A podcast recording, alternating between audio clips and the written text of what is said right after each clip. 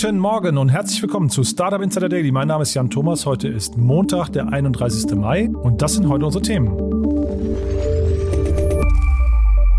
Viele Börsenkonzerne sind weiterhin ohne Frauen im Vorstand. Deutsche Verbraucherinnen und Verbraucher glauben nicht an den nachhaltigen Onlinehandel. Die Europäische Union leitet Untersuchungen gegen TikTok wegen Kinderwerbung ein. Amazon blamiert sich mit seinen Meditationsräumen für die Mitarbeiter. Und die Hälfte der Europäer würde Politiker gerne durch künstliche Intelligenz ersetzen.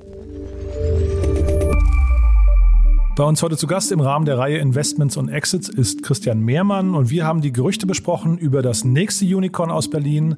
Ziemlich spannend, äh, ziemlich konkret schon. Es sind wahrscheinlich gar keine Gerüchte mehr. Und äh, bei uns zu Gast heute Marc Elser. Er ist der Country Manager Germany von IBAN First.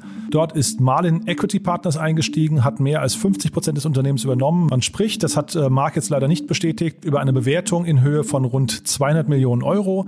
Also das ist ein sehr spannendes Unternehmen, ein Fintech-Unternehmen aus München. Das, ich hatte das gar nicht so auf dem Schirm, muss ich sagen, aber die haben eine ziemlich gute Traction, scheint es. Und von daher, wie es da weitergeht und was diese Finanzierungsrunde bedeutet, das erzählt uns Marc gleich im Interview. Das Ganze gleich nach den Nachrichten mit Anna Dressel und die kommen wie immer nach den Verbraucherhinweisen und die kommen wie immer jetzt.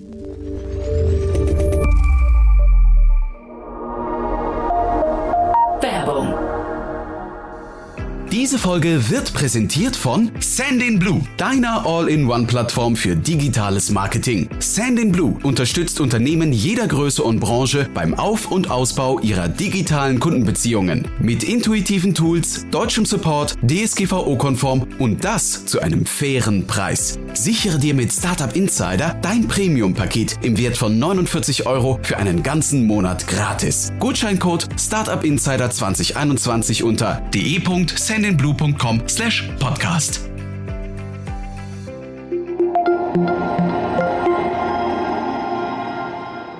Startup Insider Daily. Nachrichten. Vor ein paar Tagen hatte sich die Koalition auf eine Frauenquote in Vorständen geeinigt. Doch die Diskussion darüber geht weiter. In börsennotierten Unternehmen mit mehr als drei Vorstandsmitgliedern soll bei Neubesetzung künftig mindestens eine Frau dabei sein. Von Gewerkschaften gibt es dafür Zuspruch. Der Bundesverband der deutschen Industrie fordert dagegen eine möglichst lange Übergangsfrist bei der Umsetzung. Unzufriedenheit mit der Quote gibt es auch in Teilen der Unionsfraktion. Gleich viele Männer und Frauen in Spitzenpositionen. Davon sind deutsche Unternehmen noch weit entfernt, obwohl sich Firmen für den Frauenanteil in Vorständen seit 2016 eine Zielmarke setzen müssen. Einige wollen sich nach wie vor nicht verpflichten, Frauen in den Vorstand zu berufen. Der Anteil an Frauen in Vorständen börsennotierter Unternehmen steigt dementsprechend langsam auf zuletzt 9,3 Prozent. Viele Börsenkonzerne weiterhin ohne Frauen im Vorstand. Endspurt der Großen Koalition. Um kurz vor der Bundestagswahl bei den Wählerinnen und Wählern punkten zu können, soll die verbindliche Frauenquote für Unternehmensvorstände noch vor dem Ende der Legislaturperiode den Bundestag passieren. Dazu Unionsfraktionsvize Nadine Schön. Wir wollen mehr Frauen in den Chefetagen als hochqualifizierte Führungspersönlichkeiten in gemischten Führungsteams und als Rollenvorbilder für die junge Generation. Die betroffenen Unternehmen zeigen sich zwar wenig begeistert, jedoch hat eine freiwillige Selbstverpflichtung in der Vergangenheit auch nicht zu den gewünschten Effekten geführt.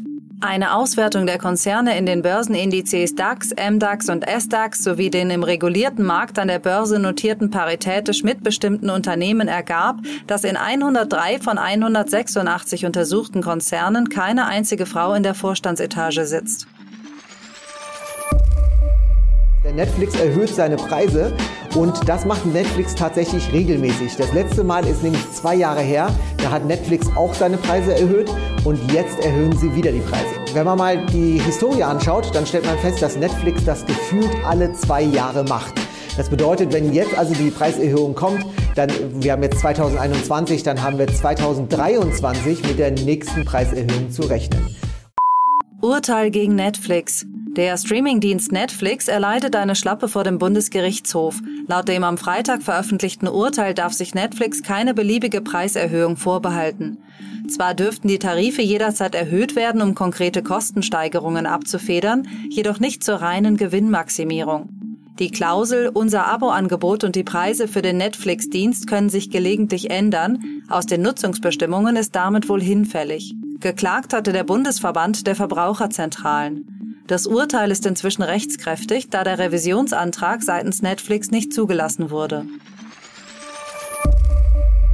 Online-Shopping schneidet in vielen Fällen besser ab als der Einkauf im Geschäft. Das soll jetzt aber kein Aufruf sein, wie wild online einzukaufen. Es ist sicherlich trotzdem sinnvoll, das Geschäft um die Ecke zu unterstützen. Wenn ich einkaufe, egal ob im Laden oder online, sollte ich mich immer fragen, was kaufe ich da eigentlich? Ich sollte lieber die Finger von der Instant Delivery Funktion lassen und ich sollte versuchen, nicht unnötig viel zurückzuschicken. Deutsche glauben nicht an nachhaltigen Onlinehandel. Die Frage der Nachhaltigkeit beschäftigt viele Verbraucherinnen und Verbraucher.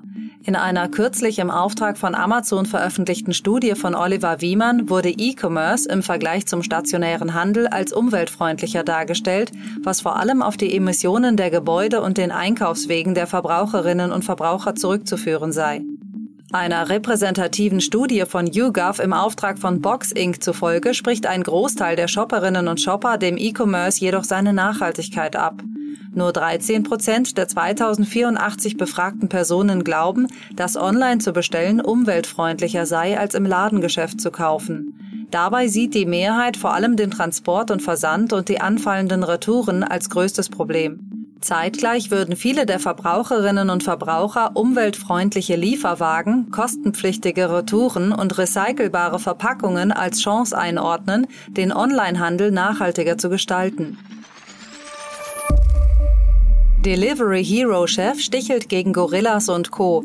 Der Essenslieferdienst Delivery Hero will im Juni auf den deutschen Markt zurückkehren und hat in diesem Kontext angekündigt, auch den Markt der Schnelllieferdienste anzugreifen. Wie Konzernchef Niklas Östberg laut Finanznachrichtenagentur dpa AFX mitteilte, wolle man ab dem 10. August mit der Liefer-App Foodpanda in Deutschland expandieren. Über die App sollen Kunden dann sowohl bei Restaurants, lokalen Geschäften, Bäckereien, Kleiderläden sowie konzerneigenen Warenlagern bestellen können.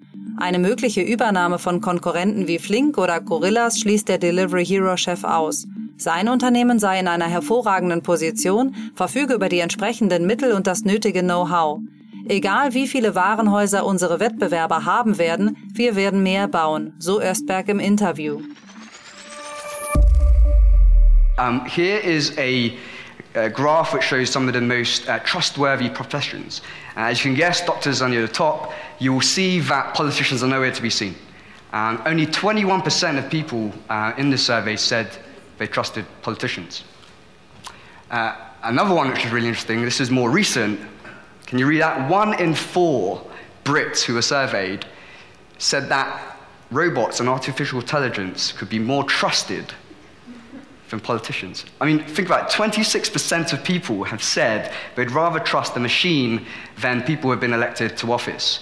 Um, so we wanted to really, really, dig into that and what's really happening uh, and take it a step further and ask if that's the case, could we replace politicians with robots and machines? Die Hälfte der Europäer würde Politiker durch KI ersetzen. Auch wenn die Repräsentativität der Studie bezweifelt werden darf, die grundsätzliche Aussage ist dennoch beachtlich. Das IE University Center for the Governance of Change hat über 2700 Menschen aus elf Ländern befragt. Dabei stellte sich heraus, dass 51 Prozent der Europäer Algorithmen den menschlichen Politikern den Vorzug geben würden. Besonderen Anklang findet diese Idee in Spanien, wo 66 Prozent der Befragten eine KI bevorzugen. Im Vergleich dazu sind es in Deutschland 54 Prozent. In China hingegen können sich 75 Prozent der befragten Menschen vorstellen, ihre Politiker durch eine künstliche Intelligenz zu ersetzen. Oscar Johnson, einer der Hauptautoren des Berichts, sieht den Grund in dem seit Jahrzehnten abnehmenden Glauben an die Demokratie als Regierungsform. Grundsätzlich stehen jüngere Menschen der Idee offener gegenüber, während Menschen über 55 Jahren diesen Gedanken eher kritisch sehen.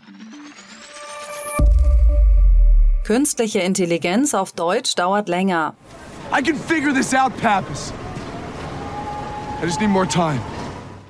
Den Erwartungen an eine schnelle Marktdurchdringung durch künstliche Intelligenz hierzulande wurde ein Dämpfer von höchster Stelle verpasst. Nach Einschätzung von Google-Chef Sundar Pichai kommt das Unternehmen beim Maschinenlernen auf Englisch in großen Schritten voran. Bei anderen Sprachen wie beispielsweise Deutsch, Französisch oder Niederländisch komme man hingegen langsamer voran. Das zugrunde liegende System Lambda, kurz für Language Model for Dialogue Applications, sei auf absehbare Zeit nur in Englisch nutzbar. Dennoch bleibe es weiterhin die Ambition Googles, bei Angeboten in verschiedenen Sprachen von Beginn an einen hohen Qualitätsanspruch zu erfüllen.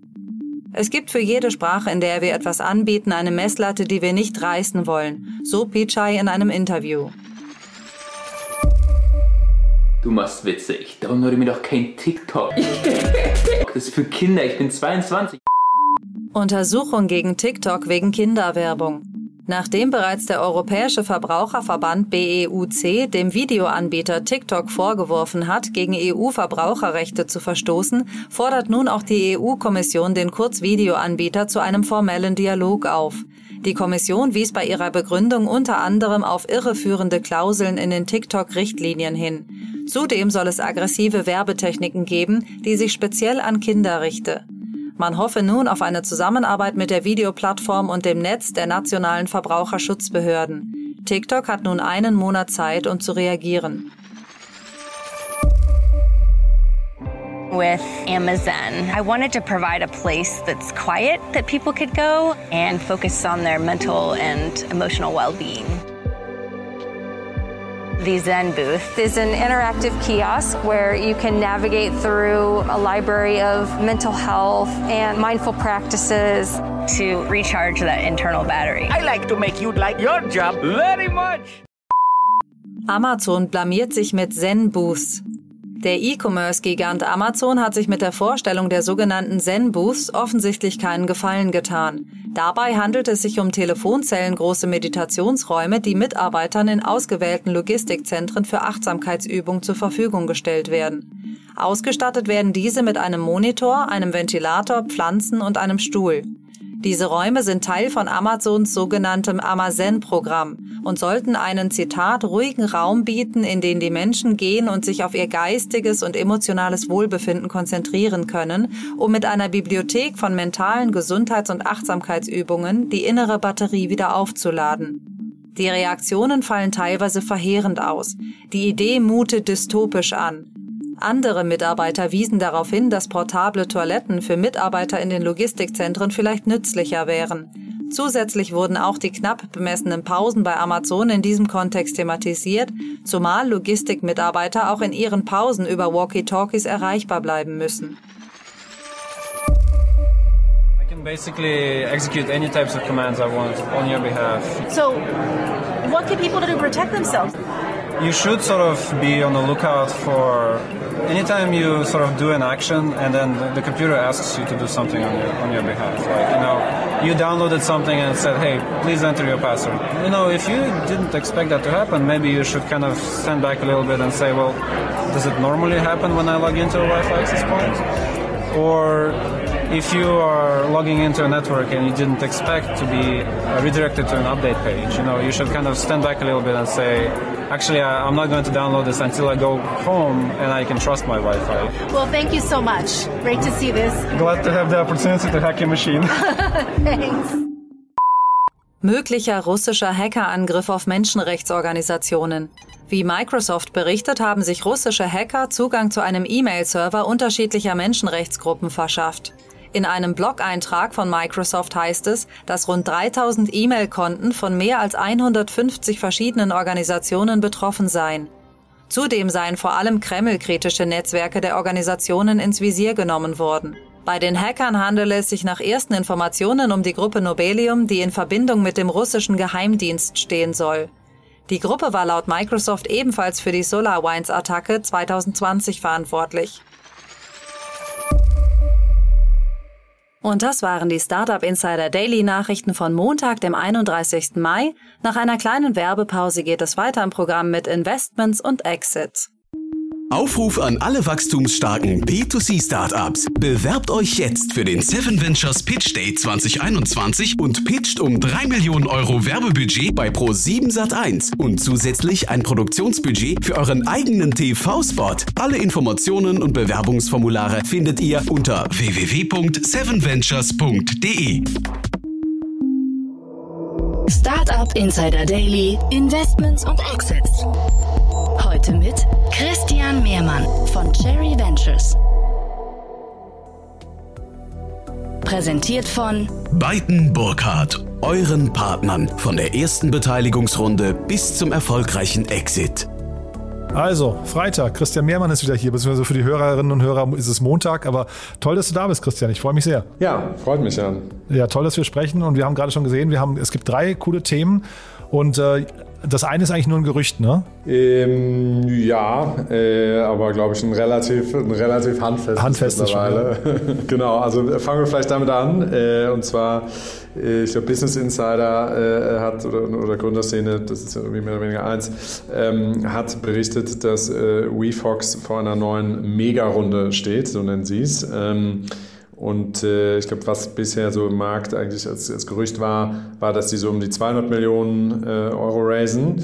Ähm, und hier äh, sozusagen meldet Gründerszene jetzt 400 Millionen, was natürlich auf einer 1,6 Milliarden Bewertung, was natürlich schon äh, ja, sehr viel Geld ist.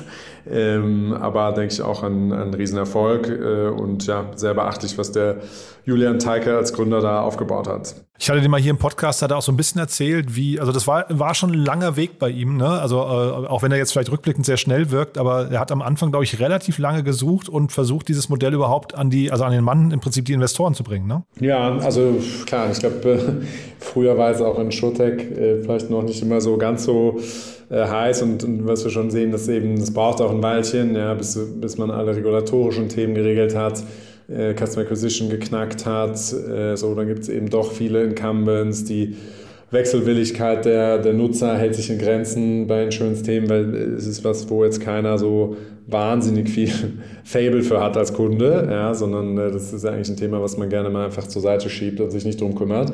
Äh, deswegen glaube ich, braucht es einfach immer ein Weilchen, bis man das so richtig aufbrechen kann, solche Märkte. Ähm, aber ja, hat er, glaube ich, sehr, sehr beachtlich geschafft. Was würdest du denn sagen, äh, vielleicht für die, die das Modell nicht kennen, was ist denn so das Faszinierende an dem Modell? Warum kann sowas überhaupt, äh, also du hast gerade von Gründerszene gesprochen, aber eigentlich die beziehen sich ja auf Finance Forward. Und äh, da steht zwei Milliarden Dollar. Also ist ja echt schon eine, eine ordentliche Hausnummer, ne? Ja, klar, wobei natürlich am Ende immer sozusagen die Bewertung auch ein, also ich kenne jetzt sozusagen nicht die, äh, die quasi genauen äh, internen Zahlen der Company, ähm, aber was man natürlich schon auch sagen muss, ist, dass sich quasi Bewertung auch immer ein bisschen sozusagen damit einhergeht, wie viel Geld raised man. Ja? Und, ähm, und, und wenn die jetzt 400 Millionen raisen auf einer 2 Milliarden Bewertung, dann ist das äh, ungefähr 20 Prozent Dilution, das ist, würde ich sagen, so in line, was man da äh, raised. Also so, das ist meistens also die ganz einfache äh, Daumenmathematik, wie man da hinkommt. ähm, ja, also deswegen, äh, wenn du 400 Millionen raised, solltest du das äh, auf einer Bewertung von 2 Milliarden äh, tun oder klar, wenn es höher ist, noch besser. ähm, aber sozusagen alles, was niedriger wäre, wäre dann schon sehr viel Dilution, dann wird man wahrscheinlich einfach weniger, äh, weniger Geld raisen. Ja. Ja, und trotzdem mal eine Frage zum Geschäftsmodell. Was würdest du sagen? Was ist hier das Faszinierende gerade? Du, ich glaube, was, was am Ende, was sie einfach sehr gut machen, ja, ist äh, Versicherung einfach zu machen ja, und, äh, und, und wegzugehen von diesem äh, Papierberge an Formularen, die man unterschreiben muss, äh, AGB über hunderte Seiten, die kein Mensch liest und versteht, einfach sozusagen äh, Mobile oder, oder Desktop äh, buchbar, ja, sehr klar, okay, ich brauche irgendwie eine Autoversicherung, ich brauche eine Hausratsversicherung und so weiter, klarer Preis, was kostet das monatlich, ratzfatz abzuschließen, das macht äh, das macht es natürlich für den Kunden sehr viel angenehmer. Ja? Also ich weiß gar nicht, ob man äh, dann immer ähm, preislich quasi die, die Führerschaft haben muss. Also wir haben äh, in den Nordics eine Insurance Company im Portfolio, Hedwig heißen die,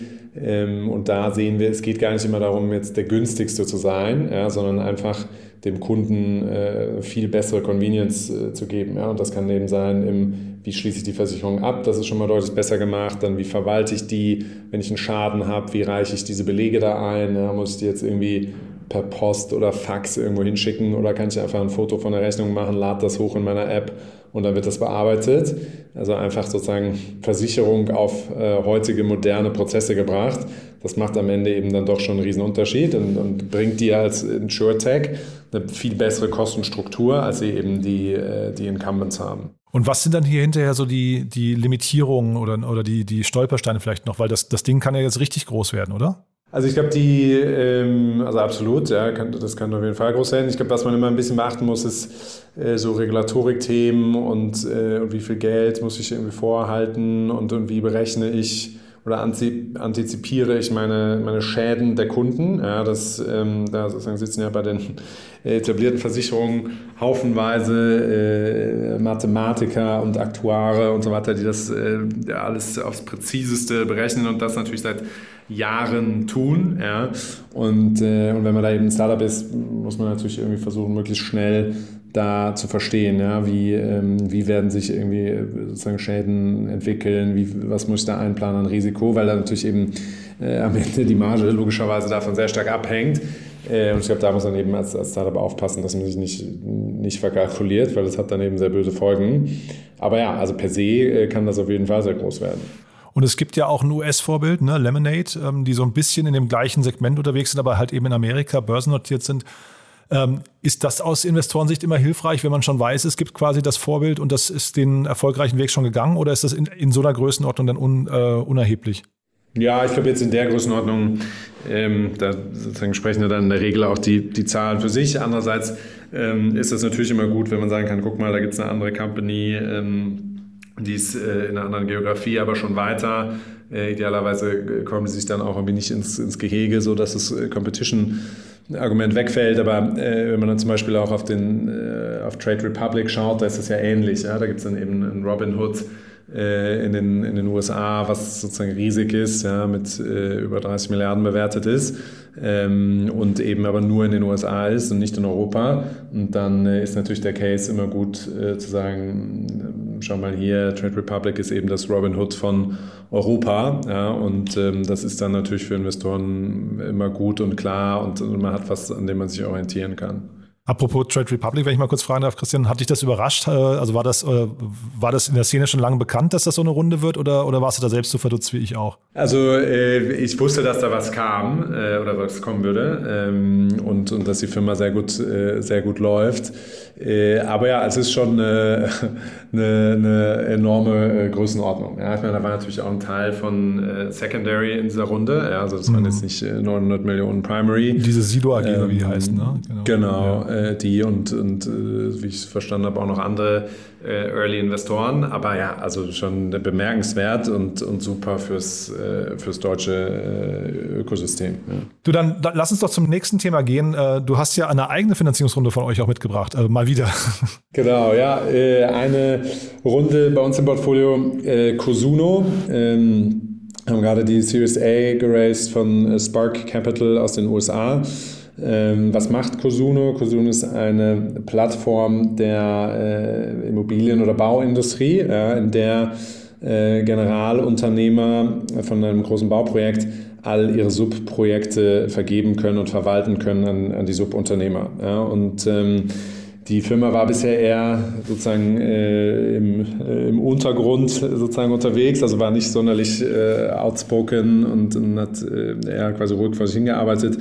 Ähm, ja, und hat, hat es aber eben geschafft, in sozusagen in relativ kurzer Zeit sehr viele re relevante Player in dieser Branche ähm, als Kunden für sich zu gewinnen äh, und, und es zu schaffen, dass sie eben sehr viel von ihrem Projektvolumen über Cosuno ausschreiben. Und ähm, ja, äh, sozusagen sehr schöne Entwicklung ähm, der, der Runde, die Gründer auch schon länger im, äh, im, im Berliner, äh, in der Berliner Gründerszene unterwegs und genau, immer schön zu sehen, äh, solche Entwicklungen und ja, auch äh, nicht ganz untypisch für die aktuelle Zeit, wieder mit einem US-Investor. Äh, man sieht einfach, dass die Amerikaner aktuell sehr, sehr aktiv sind in Europa. Ähm, in unserem Portfolio sind in den letzten Jahren so um die 60 bis 65 Prozent der Folgerunden von Amerikanern äh, gemacht worden. Also man sieht einfach, dass die äh, unglaublich aktiv sind und aktuell steigt diese Quote eher. Ich habe aber gesehen, also darüber hinaus auch noch eine ganze Reihe an wirklich sehr prominenten Business Angels, ne?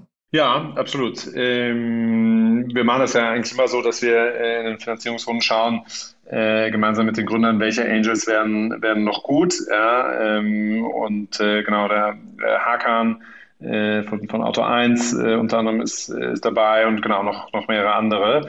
Und wir sehen eigentlich, dass das immer ja, eine sehr, sehr gute Zusammenarbeit ist, äh, weil die Angels dann den Gründern schon auch mal nochmal extrem gut helfen, nochmal neue Perspektiven auf, auf Themen bringen. Äh, das, das funktioniert immer gut als Modell. Mhm. Und so vom Modell her, wie ist das denn eigentlich? Äh, Wäre es jetzt falsch zu sagen, das ist so quasi so ein MyHammer für den B2B-Bereich mit vielleicht quasi noch Projektorientierung? Mm, ja, also MyHammer ist ja sozusagen eher quasi für wirklich kleine Handwerker mhm. ähm, und, und, sozusagen dementsprechend kleine Aufträge und äh, und rein, rein B2C eigentlich, ne? Genau, also eigentlich eher sozusagen B2C oder B2 very small B. und, ähm, und hier ist es wirklich also sehr klar B2B. Ja? Also großer Generalunternehmer sucht sich den, äh, was weiß ich, den Tischler, ja, der jetzt das komplette Hotel ausstattet. Und dann dementsprechend ist das wahrscheinlich auch ein riesengroßer Markt, ne, der bedient wird. Ja, ja, also der, ähm, man äh, vergisst das manchmal so ein bisschen, weil der Markt doch halbwegs fragmentiert ist, beziehungsweise es gar nicht so viel so richtig große bekannte Player gibt. Aber der, die, die Bauindustrie ist wahnsinnig groß, ja, also ähm, ein riesen, riesen Markt. Äh, eben irgendwie so ein bisschen unscheinbar, ja, und natürlich auch jetzt nicht furchtbar äh, digital. Und wenn du dir sozusagen anschaust, was gibt es da für Innovationssprünge in der Vergangenheit, dann ist das eben nicht viel, ja, weil dann trotzdem natürlich immer viel noch handwerklich gemacht wird. Äh, aber das ist äh, zum Beispiel eben eins, wo man sagt, da kann man Prozesse deutlich vereinfachen. Es gibt auch immer wieder Startups, die versuchen, wie kann ich äh, irgendwie Procurement der, der Bauarbeiter noch besser machen. Also wenn die auf der Baustelle stehen, dann fehlt denen ein Teil, damit die nicht wieder in den Baumarkt fahren müssen. Wie kann ich das irgendwie besser machen? Haben wir auch ein paar Ansätze gesehen, leider noch nichts gesehen, was dann so richtig gut funktioniert hat. Aber es ist schon eine, eine, Branche mit immer noch viel Ineffizienzen, die aber eben auch nicht ganz so leicht sind zu, zu lösen. Hm.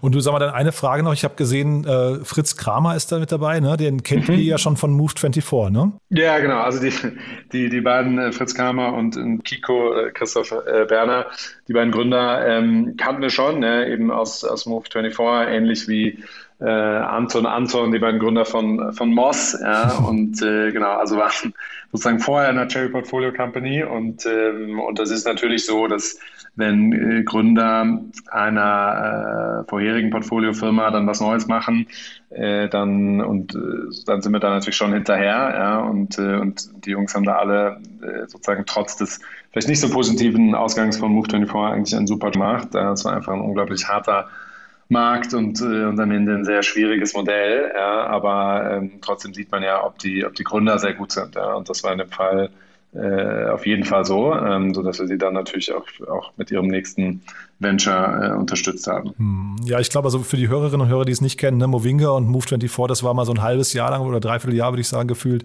war das ja. echt, hat das mal so die Schlagzeilen bestimmt in der, in der Berliner Gründerszene. Aber worauf ich hinaus wollte, äh, Christian, vielleicht kannst du da mal kurz aus dem Nähkästchen plaudern. Wie geht ihr denn mit euren Alumnis um? Weil das klingt ja jetzt so, als, als schart ihr die dann quasi, also als lasst ihr die auch nicht los, ne? wenn du jetzt auch gerade sagst, wenn da äh, jemand was Neues gründet aus dem Umfeld dann seid ihr dran, ne? Ja, absolut. Ähm, also wir haben natürlich quasi unsere Radarfunktion, ja, wo wir sagen, hey, die waren, die waren gut und, äh, und mit denen wollen wir wieder arbeiten. Und ähm, je nachdem, ja, ist auch immer so ein bisschen unterschiedlich, wenn dann irgendwie ein Venture zu Ende geht oder exited, ja, und äh, je nachdem, dann müssen die Gründer vielleicht manchmal noch dabei bleiben und dann irgendwann wird dann aber klar, die wollen was Neues machen und da sind wir natürlich dann, äh, bleiben wir immer dran an den Leuten und tauschen uns ja regelmäßig aus. Und äh, genau, und dann, äh, ja, wenn die dann eben mit einem spannenden Thema wiederkommen, dann äh, ist das natürlich sehr gut, weil wir die Gründer schon kennen und das natürlich den Prozess deutlich einfacher und, und schneller auch macht. Hm. Und man sieht es ja in der Regel auch dann an den Runden, an den Rundengrößen. Ne? Dann, äh, also, also solche Gründer haben es ja dann wahrscheinlich auch mit euch dann eben leichter, sofort wieder eine große Seed-Finanzierung hinzubekommen. Ne? Absolut, ja. Und es gibt natürlich auch verschiedene äh, Theorien darüber, äh, welche Gründertypen quasi am, am erfolgreichsten sind. Ja. Also äh, angefangen von Alter, ja, gibt es äh, lustigerweise manche Studien, die sagen, der beste Gründer ist der 25-jährige äh, College Dropout, ja, also A, Mark, à la Mark Zuckerberg. Dann gibt es andere, die sagen, der beste Gründer ist irgendwie 42 und hat schon drei Companies hinter sich.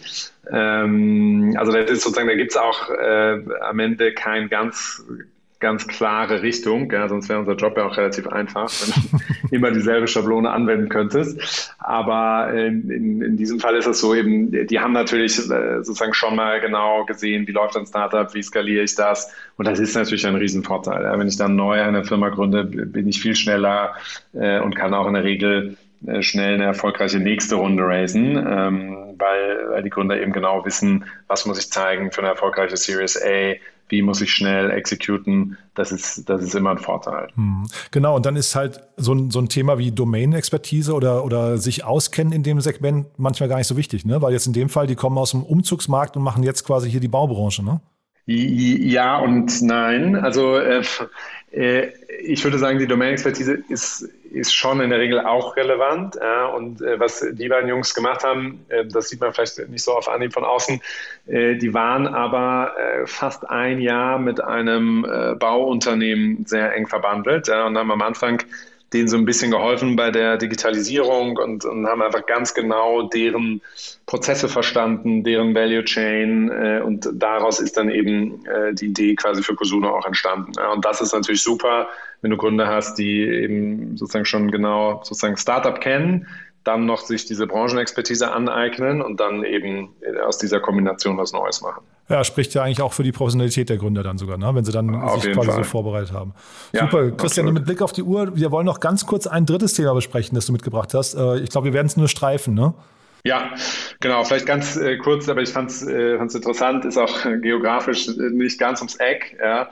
Äh, und zwar eine brasilianische PropTech-Firma, Quinto Andar heißen die. Das heißt auf, auf Deutsch quasi fünfter Stock, also fünfte Etage in einem Gebäude.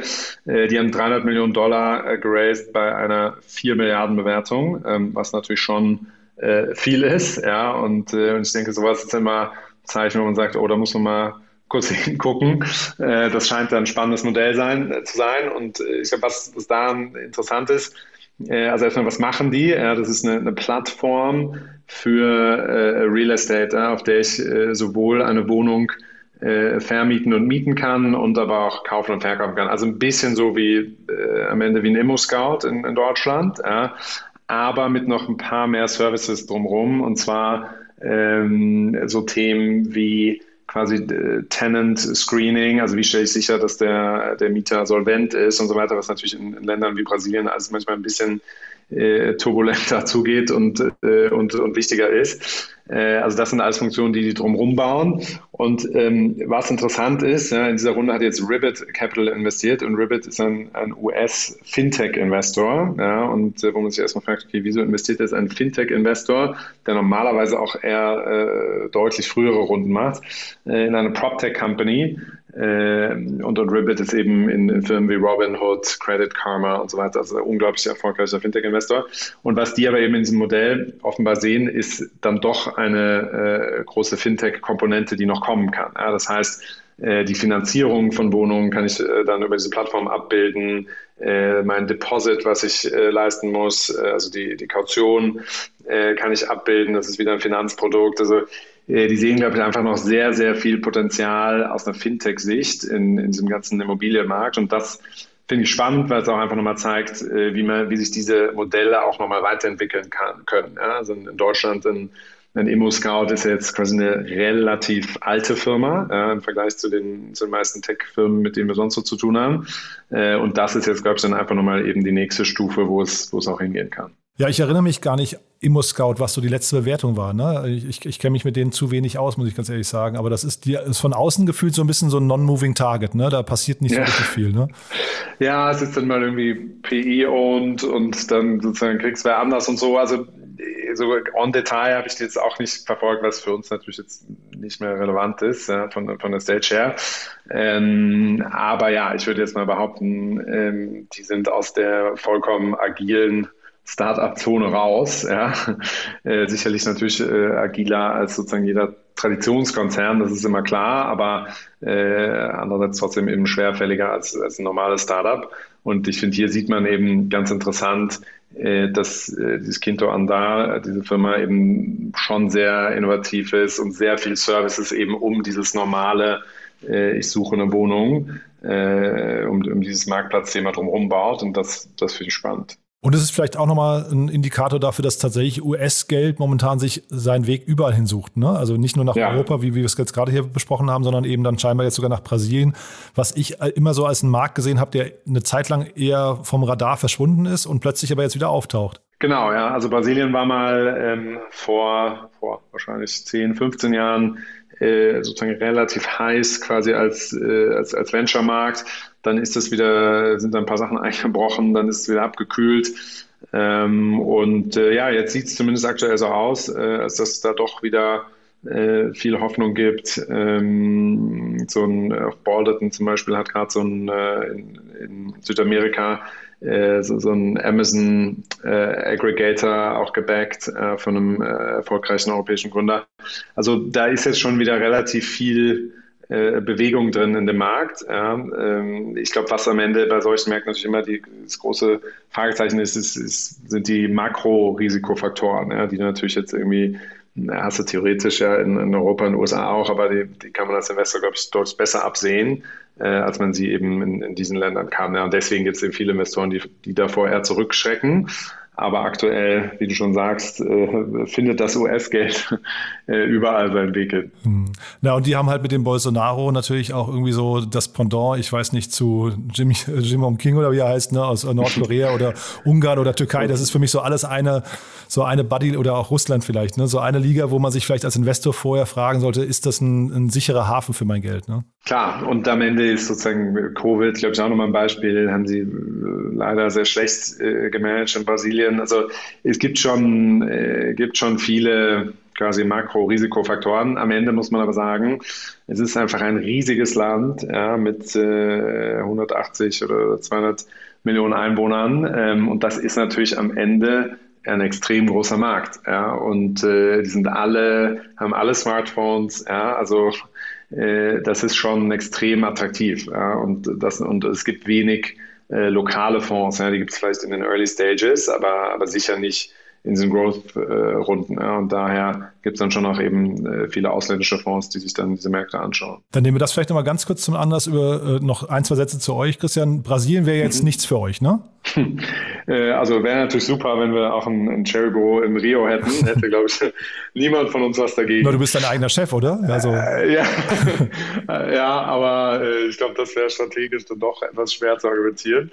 Ähm, nein, also äh, ich habe damals zum Beispiel ein Auslandssemester in Brasilien gemacht. Also ich finde, das ist ein super äh, Land und, und Markt, aber es macht für uns einfach jetzt äh, zu diesem Zeitpunkt zumindest äh, keinen Sinn. Ja? Wir sind sehr klar auf Europa fokussiert und äh, und sozusagen, ich glaube, das ist, das ist anspruchsvoll genug ja, als, als Investor. Und, äh, und da muss man auch schauen. Ich glaube, wenn man jetzt sagen würde, man möchte da in Brasilien was aufmachen, dann, dann braucht man eben einen lokalen Partner dort, ein Team dort und so weiter. Äh, sonst, äh, sonst macht das keinen Sinn. Ja, und ich glaube, es gibt in Europa aktuell so viel spannende äh, Opportunitäten, äh, dass wir hier erstmal sehr, sehr glücklich sind. Und da seid ihr, um es abzuschließen, themenagnostisch ne? Äh, oder sektoragnostisch ja. und auch, äh, ich glaube, ihr versucht immer ganz früh reinzugehen. Ne? Genau. Series A, maxim, also spätestens, aber eher früher, ne?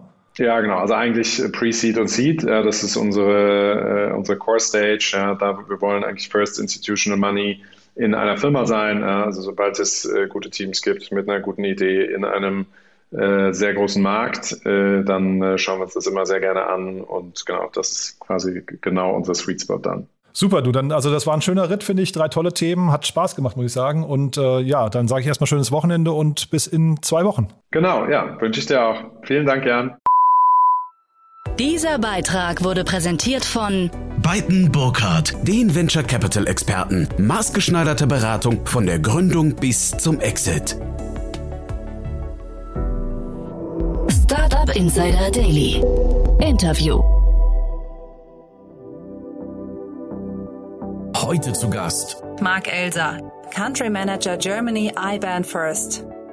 Also ich freue mich sehr. Wir gehen runter nach München. Ich spreche mit Mark Elser. Er ist der Country Manager Deutschland von IBAN First.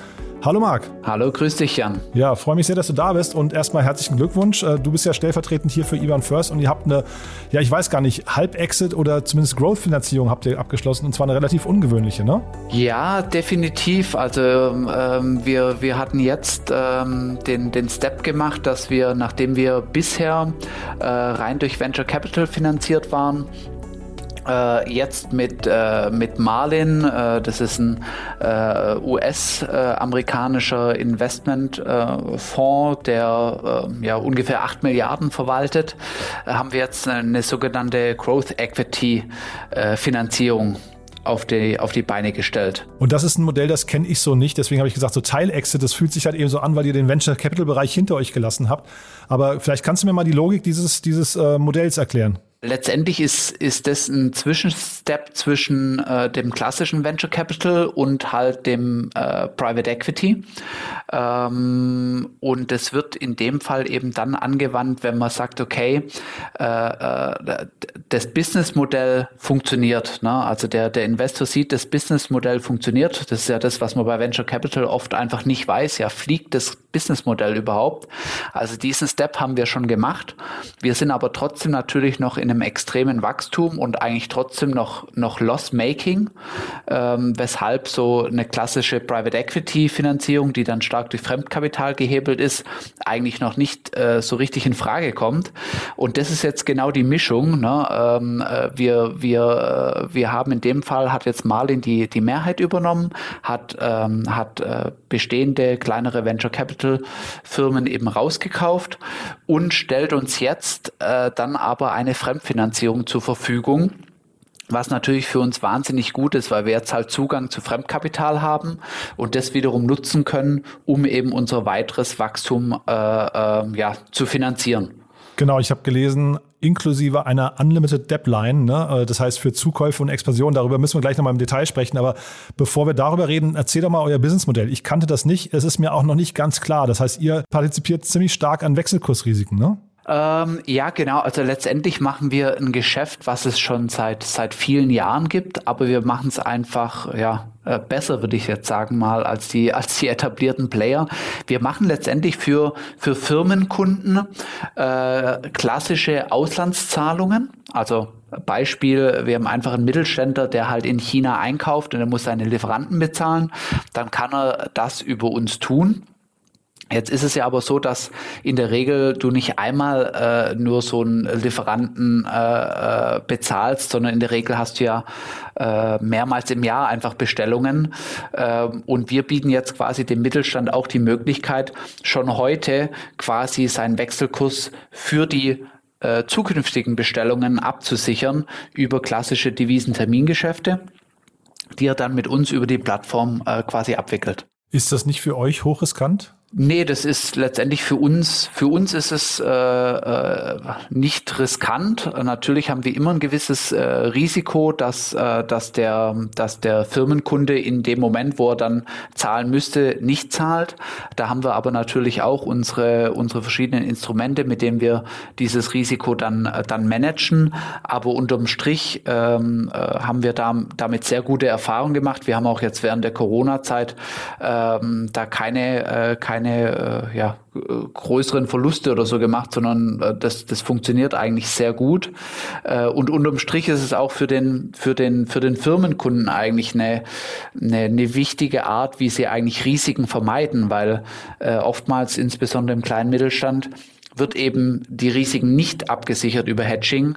Äh, und das ist eigentlich dann ein richtiges Risiko für den Kunden, ne, wenn er einfach sein, sein Währungsrisiko nicht managt. Jetzt hast du gerade die Zielgruppe schon so ungefähr angeschnitten. Also ich verstehe, kleiner Mittelstand, da geht's los, wahrscheinlich Größenordnung wahrscheinlich so 10 Millionen Umsatz oder ab wann, ab wann würdest du sagen, ist ein Kunde für euch attraktiv? Teilweise sogar, sogar kleiner das hängt gar nicht so stark am Umsatz, sondern tatsächlich an dem Volumen, was die über Fremdwährung machen. Ne? Also es kann natürlich auch sein, dass einer, der 100 Millionen Umsatz macht, der hat auch vielleicht auch nur zwei Millionen Euro äh, Umsatz in Fremdwährung, aber ähm, was weiß ich, ein ein Amazon-Verkäufer, der schon relativ groß ist, der kauft halt dann vielleicht für, für drei Millionen in China ein ne, und hat dann mehr FX-Volumen.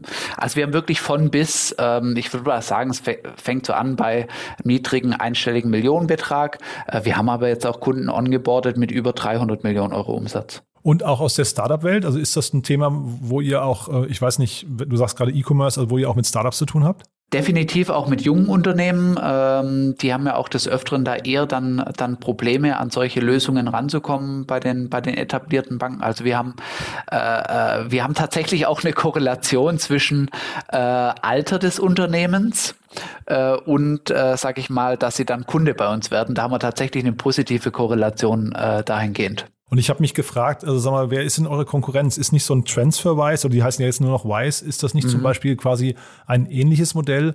Und was kann man denn, also sofern es das, du sagst ja, ihr macht es besser, das kann ich jetzt natürlich nicht beurteilen, ja. aber ähm, was kann man in so einem Bereich überhaupt verdienen? Ah, vielleicht auf die erste Frage, ähm, äh, TransferWise. TransferWise ist klassisch im, ähm, im B2C also kommen stark aus dem, aus dem äh, Konsumentengeschäft, da machen sie einen sehr, sehr guten Job, haben auch jetzt zum Teil schon im, im Businessbereich Sachen gelauncht.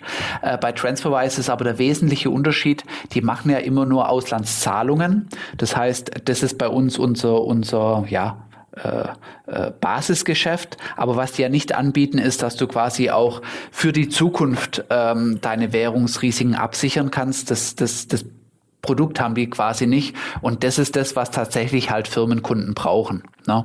Ein Privatkunde braucht es nicht. Der möchte heute äh, seine Reise äh, in Thailand bezahlen oder was weiß ich. Ne?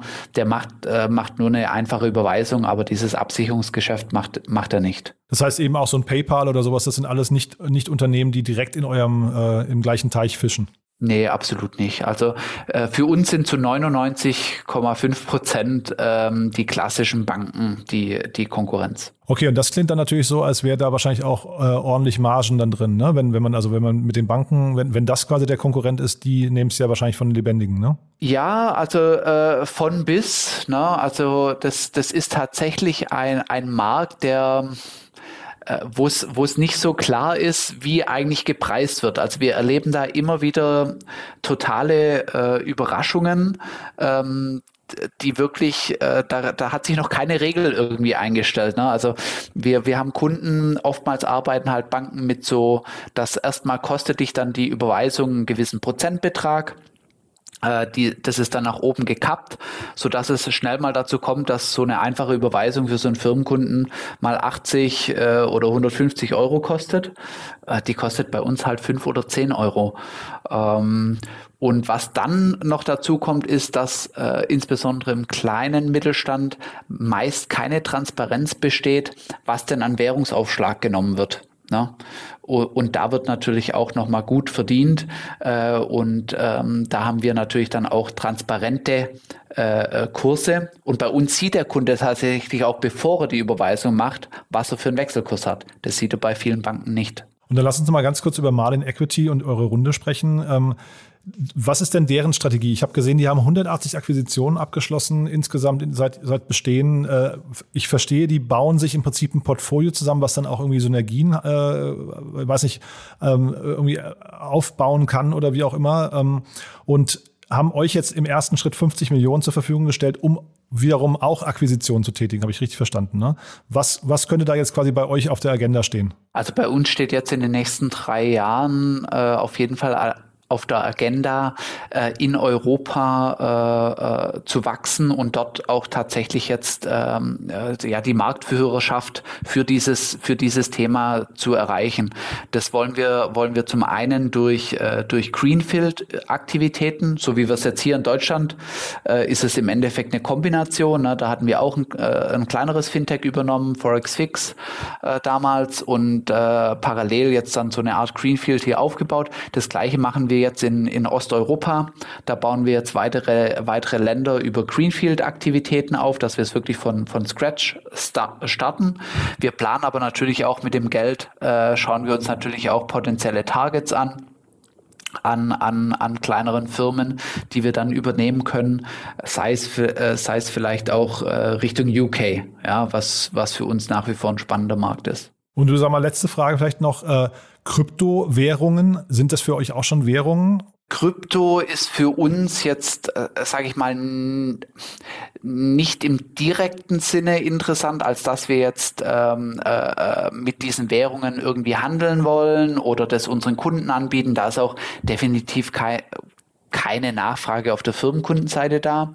Ähm, was wir uns schon anschauen, ist, äh, äh, dass, äh, dass ja auch Kryptowährungen müssen ja auch mit klassischen Währungen irgendwie bezahlt werden. Da gibt es auch Börsen dafür. Äh, da werden auch unterschiedliche Währungen gehandelt. Äh, und, und diese Firmen wiederum als Kunden zu sehen, das schauen wir uns an.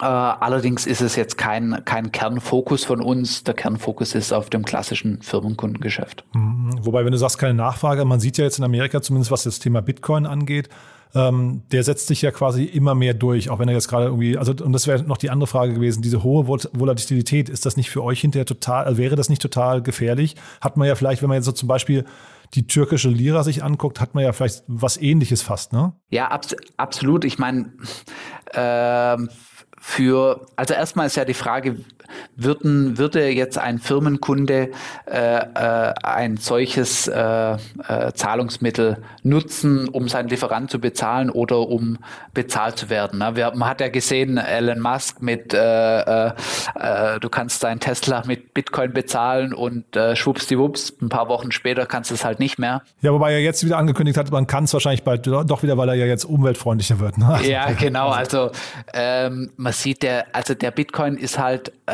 es ist ein interessantes Konzept. Es ist, ähm, es ist äh, interessant zu sehen, wo das hingeht, aber es ist definitiv noch weit, weit, weit davon entfernt, im, im klassischen Firmenkundengeschäft ähm, äh, anzukommen. Ja. Also es ist noch keine Währung, aber vielleicht, äh, vielleicht hast du ja eine Meinung dazu. Was bräuchte er denn, um zur Währung zu wirklich zu werden? Naja, letztendlich die, äh, letztendlich steht und fällt eine Währung natürlich äh, mit der Akzeptanz der, der verschiedenen Counterparts. Ne?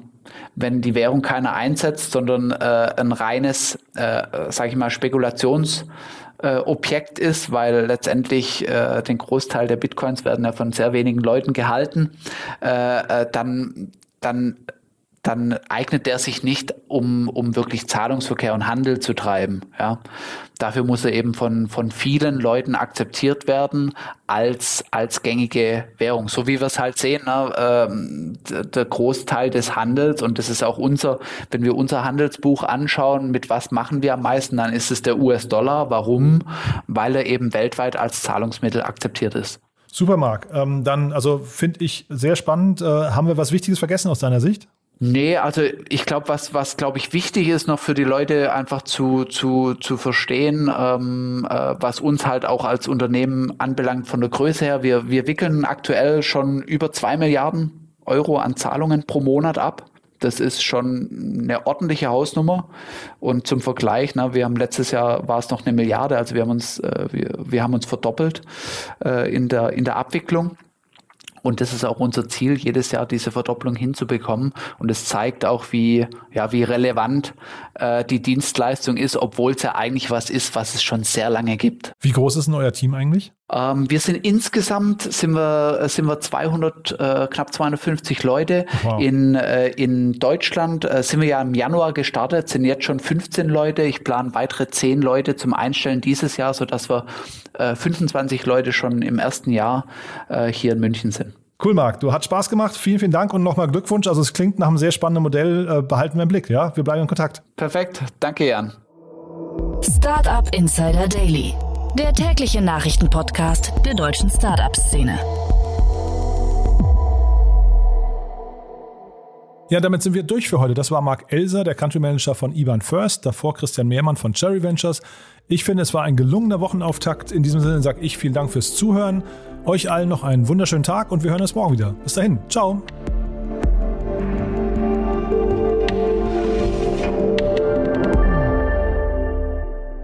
Diese Sendung wurde präsentiert von Sendin Blue, deiner All-in-One-Plattform für digitales Marketing. Alle weiteren Informationen auf de.sendinblue.com/podcast.